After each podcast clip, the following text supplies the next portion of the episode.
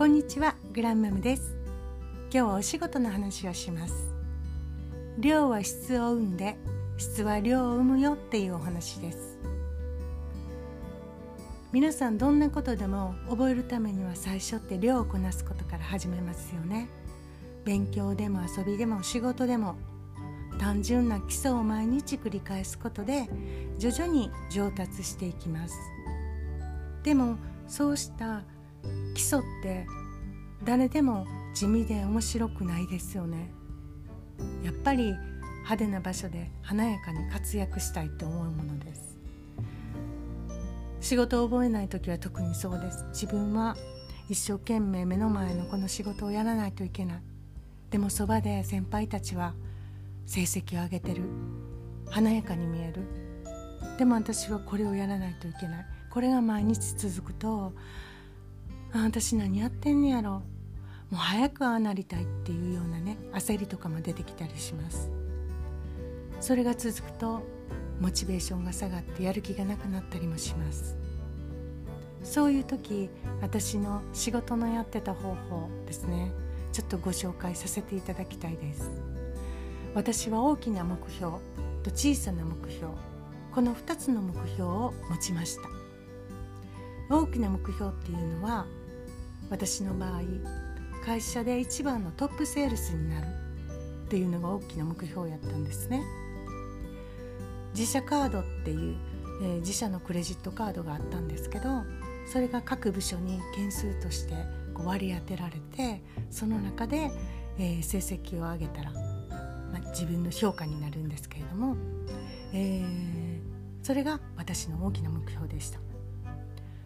今度その大きな目標をじゃあ達成するためにどうしたらいいか。1日じゃあ何件って決めるんですね。何件って1日だけを決めてしまうとそれが今度達成できなかったらモチベーションが下がってしまうので少し余裕を持って1週間で何件。そして1ヶ月で何件。っていうふうに決めるんですね。少し頑張ったら手に届きそうな目標。ここが小さな目標です。いつかこうなりたいっていう大きな目標と毎日少し頑張ればできるっていう小さな目標です。そしてこの小さな目標を達成し続けることができたらたまにね自分に小さなご褒美をあげるんですよ。休みの日に美味しいものを友達と食べに行くとかスイーツを大人食いするとかねそういう自分にご褒美をあげてモチベーションをまた上げていくっていうやり方です。で最初にいきなり大きな目標を立ててしまうとできなかった時って本当になえるのでもうちょっと頑張ればできるっていうような目標にしてください。そうすると今日できなかったことがあ。できた。今度。あまたできた。最終的に。あできるやん。できるようになったっていうその積み重ねが自信に今度つながっていきます。そうして量を経験すると今度は技術が身についてくるんですね。うまく無駄なくできるコツっていうのも分かってきますそして今度その頃にはもう体でだんだん覚えてるのでミスが起きそうな時っていうのも予測できるようになってきます。あ今日調子悪いからいつものやり方じゃあかんなとかね。そういうミスを回避するようにもでなってきます。そうすると今度正確に早く仕事ができるようになってきます。これが量をこなして仕事の質を高めていくっていうことなんですね。今度その質が高まってくるとその仕事にかけてた無駄な時間っていうのが少なくなります。1日かけてた仕事が2時間早くなりそして半日でできるようになってきます。そうなると今度空いた時間ってできますよね。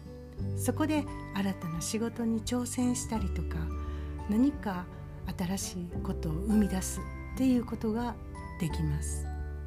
こうして質が高まっていけば新たな仕事の量っていうのができるようになっていきま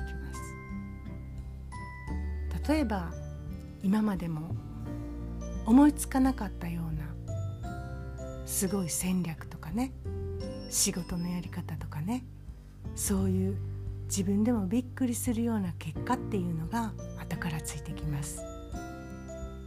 そうして確実に実力を身につけていきます。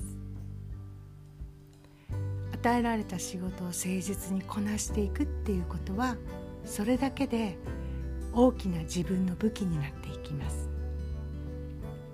このやり方で私は会社で一番のトップ成績を上げることができました。もしよかったら挑戦してみてください。